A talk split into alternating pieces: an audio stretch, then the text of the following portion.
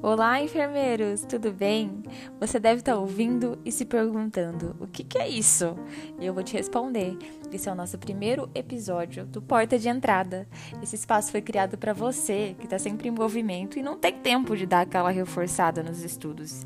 A educação não pode parar. E eu estarei aqui com você no ônibus, na academia e eu tenho certeza que até mesmo na sua faxina. Essa é a sua porta de entrada no mundo da atenção primária à saúde. E acredite, você vai se apaixonar. Estudaremos e aprenderemos juntos sobre diversos temas que envolvam o papel do enfermeiro na APS.